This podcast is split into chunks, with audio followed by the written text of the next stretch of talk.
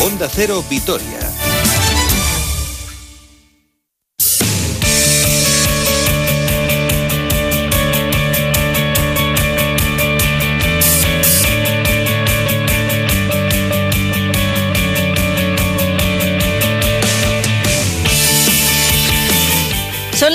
Menos cuarto, tiempo de hablar de la actualidad del deporte, aunque ya hemos hecho un guiño en la primera parte de nuestro programa, porque desde la una en punto está rodando por tierras alavesas la séptima etapa de la Vuelta Ciclista España, una etapa que transcurre íntegramente por nuestro territorio con salida de aquí, de Vitoria, del Parque de Mendizabala y con llegada a Valdegovia. Roberto Vascoy, hola de nuevo. ¿Qué tal, Susana? De nuevo, muy buenas. Volvemos a la ruta, ¿no? Volvemos a la ruta, sí, señor. Bueno, eh, para los despistados, ya hemos charlado antes con eh, Javier Ares, recordamos el recorrido, como bien dices, han salido a la una desde el parking de Mendizabala y a partir de ahí Transcurre la carrera por Landa, Gopegui, Murguía. Se sube en dos ocasiones el puerto de Orduña, Espejo, Salinas de Añana, Subijana y Zarra Berberana. Y ese final en eh, Valdegovía. Recordamos que Richard Carapaz, el corredor ecuatoriano del conjunto de Ineos, es el líder de la prueba con 18 segundos de ventaja sobre Hugh Carty, 20 sobre Daniel Martin, 30 sobre Primo Roglic y 1.07 sobre Enric Mas, el corredor del conjunto Movistar. Pero nos vamos a la ruta porque allí tenemos a nuestro compañero Chema del Olmo. Hola Chema, muy buenas. Pensando, ¿y ahora yo que te cuento? ¿Qué has contado tú todo? que no. ¿Cómo te la generas?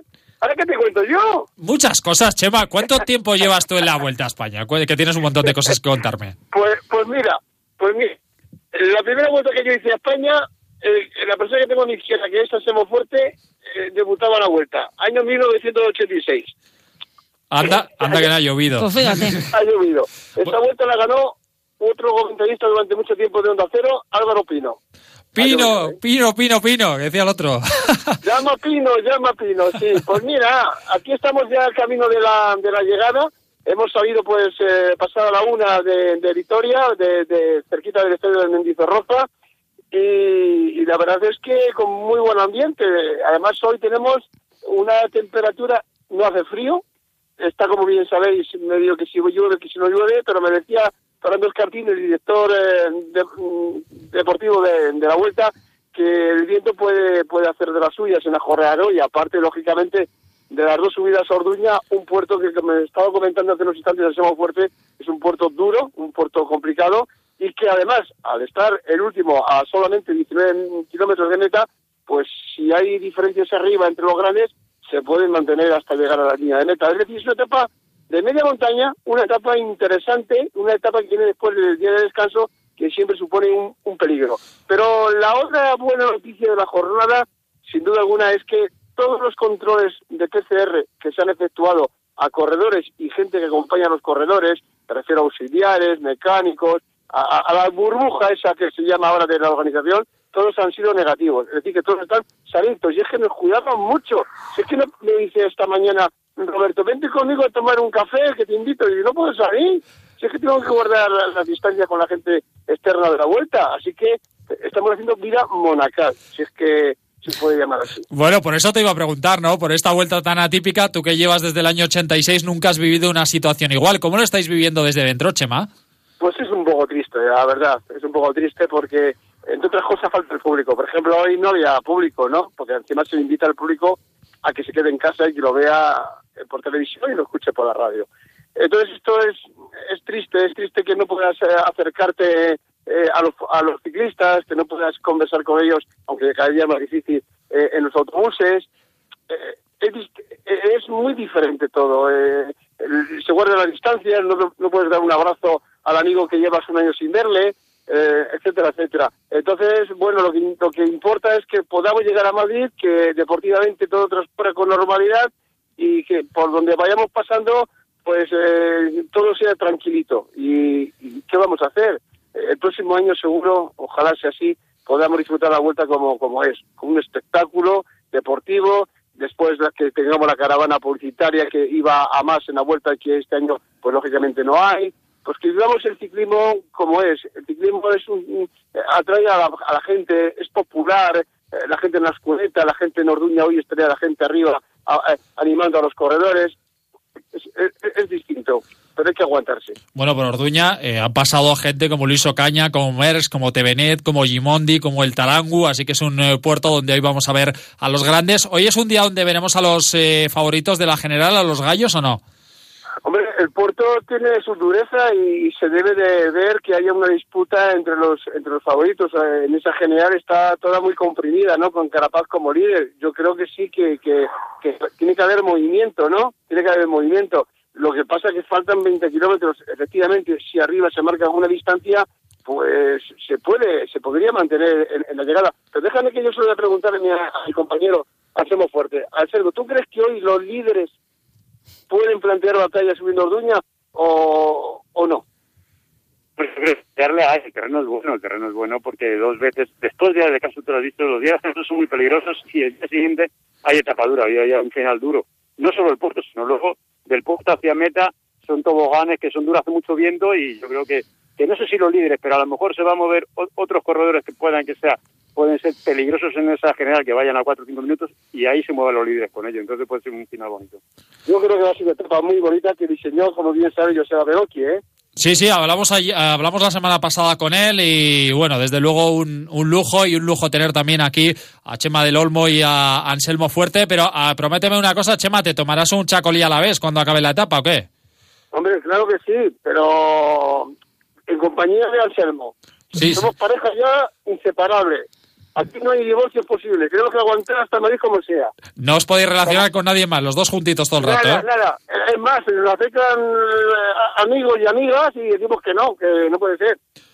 Bueno, Chema del Olmo, llévale una botellita a tu amiga Isabel Díaz Ayuso también, si quieres, una botellita de chacolina. No, deja, deja, deja. Eh, ¿No la queréis? ¿No la queréis? No, no, me metas en líos, Chema. Bueno. un abrazo. Se va a acabar un chiquita francés escapado, pero nada, no te preocupes que de momento esto nos ha movido, ¿eh? Bueno, bueno, pues estaremos pendientes a esa final en Valdegovia. Un abrazo grande, Chema tirándome de la lengua. Adiós. Adiós, un abrazo. Pues, lo están pasando muy bien. Eh, sí, sí, sí, bueno. Por lo menos. Es raro, fíjate, desde el año 86 nunca han vivido una, situación igual. Vamos a escuchar a Javier Guillén, que ayer se pasaba eh, por estos eh, micrófonos y nos hablaba de la afición vasca y lo que se le va a echar de menos hoy en esas rampas de Orduña. A ver, a mí lo que más me gusta es su afición. Desde luego, este año no, y es una pena, ¿no? Pero cuando vienes aquí ver las carreteras con tantísima, tantísima gente, eso es un lujo y un, y un privilegio. Luego tiene recorrido, tiene un territorio magnífico. Aquí, bueno, pues eh, lo que hagas eh, te permite meter dificultad, te permite adornarlo pues eh, con el mar, con la montaña y desde luego pues eh, yo creo que eso es perfecto y luego la tradición ciclista. Yo creo que aquí bueno pues eh, se han escrito grandes páginas del, ciclismo y, yo creo que es una tierra que la vuelta tiene que insistir siempre que, pueda. Por lo tanto no es solo la vocación que tengo yo por venir aquí que es absoluta, sino yo creo que cualquiera que quiera tener éxito con, con la vuelta tiene que estar en Euskadi sí. Bueno, pues eh, ahí estamos pendientes. Eh, contaremos después el final de la etapa, insisto, con ese final en Valdegovia, una etapa preciosa. Vamos a cambiar de deporte, nos vamos a hablar de baloncesto. Mañana creo que juega el Vasconia. Cita en Liga CB será a partir de las seis y media frente al Manresa de Pedro Martínez. Ambos equipos empatados con cuatro victorias y tres derrotas, pero los vasconistas llegan de perder frente al Juventud 83-82 después de ese triple de Ferran Basas. Escuchamos al base argentino Luca Vildoza analizar esa derrota frente a los verdinegros. Bueno, creo que tenemos que dejar atrás el primer tiempo. Creo que mostrar la cara que mostramos en el segundo tiempo es esencial porque sabemos que como equipo somos muy buenos. Eh, le podemos ganar a cualquiera y también podemos, perder con cualquiera. Así que tenemos que seguir con la mentalidad con la que terminamos el, juego. Más allá del cambio de, actitud, creo que la defensa fue clave para remontar el juego. Sabemos que Pi eh, jugó muy bien la segunda parte y nos ayudó también, pero creo que la mentalidad con la que jugamos es lo que más destaco. No es lo que elegimos, obviamente siempre elegimos eh, ganar y ganar obviamente fácil si es lo que creo que podemos, pero bueno, eh, tocó, tocó y la moneda cayó para el otro lado, ya va a tocar para, para nosotros. El Manresa, sin embargo, ganó 93-81 al Burgos, insisto, están en ambos equipos empatados a la clasificación. Y habla el propio Luca Bildoza de las claves del partido de mañana y también de cómo ve al conjunto rival. Juego duro. Sabemos que, que Manresa bueno, está haciendo una buena temporada. Sabemos que tienen varios jugadores del año pasado que que están jugando bien, así que tenemos que estar enfocados, hacer nuestro juego eh, y seguir con la misma cara que, que terminamos el juego de Badalona. Eh, creo que Dani Pérez está jugando muy bien, hace jugar muy bien al equipo, eh, sabiendo la, la, calidad que tiene, las asistencias que está haciendo y tenemos que controlar, pero también sabemos que los equipos de, de Pedro siempre son buenos y obviamente eh, en ciertos detalles y en conceptos eh, siempre están un paso adelante. Claves, bueno, defender, eh, intentar controlar ese, ese, pick and roll de, de los bases. sabemos que corren muy bien y que cargan mucho el rebote ofensivo, pero también sabemos que nosotros tenemos nuestro potencial y obviamente el defender y correr va a ser clave. Pues esto en ACB, la cita en Euroliga será el viernes a las 9 de la noche contra el Barcelona. Ojito a este horario porque igual puede cambiar con esto del toque de queda y demás. Por ejemplo, el Bilbao Basket ha cambiado de horario el partido de, de hoy y vamos a ver si cambia o no el partido frente al Barcelona de horario, que de momento es el viernes a partir de las 9 de la noche. Juega el Vasconia, pero no es el único equipo, también lo hacen las chicas del Araski. Efectivamente, que hoy viajan hacia Gran Canaria para medirse mañana a partir de las 8 de la tarde al conjunto isleño, tratando de buscar el tercer triunfo en la competición doméstica. Dos victorias y cinco derrotas para las demás de Urieta. Es el peor inicio de las jugadoras verdes en sus eh, cinco temporadas en la élite. Así que mañana importante ese encuentro. Habla la propia Madre Urieta de su rival. Sabemos que cada partido es una final y, nos la tenemos que tomar como, como tal, sin, sin, exceso de presión. Creo que tenemos que conseguir encontrarnos, hacernos amigas del aro para, para conseguir anotar y, esa tranquilidad que a veces perdemos en fases del partido que, que, cometemos errores tontos. Va a ser un partido complicado porque, porque el juego interior de, de Canarias es muy potente, con, con dos jugadoras muy grandes pero bueno, tenemos nuestras armas sobre ellas y tenemos que jugar con valentía. Hablábamos eh, del Susena, que me parece que empieza la temporada este fin de semana. Efectivamente, contra el Burgos, eh, después del trofeo Susana, con esa derrota 44-88 frente al Vidai de Bilbao. Escuchamos a Rubén Martínez, es el director deportivo, y habla de cómo el COVID está afectando a su plantilla. También tenemos varias bajas por, por, todo este tema del COVID. Hay varios jugadores que, que bueno, pues que tienen miedo eh, a juntarse con el equipo. Nos va a mermar el, el, no tener varios jugadores que nos pueden aportar pues bueno, esa, esa posición en la pista que nosotros al final valoramos además positivamente porque son jugadores de casa que, que, que se han creado con nosotros y que tienen un nivel muy bueno y no vas a poder contar con, ellos este fin de semana ni seguramente los próximos semanas. Y para nosotros es una faena, ¿no? Realmente.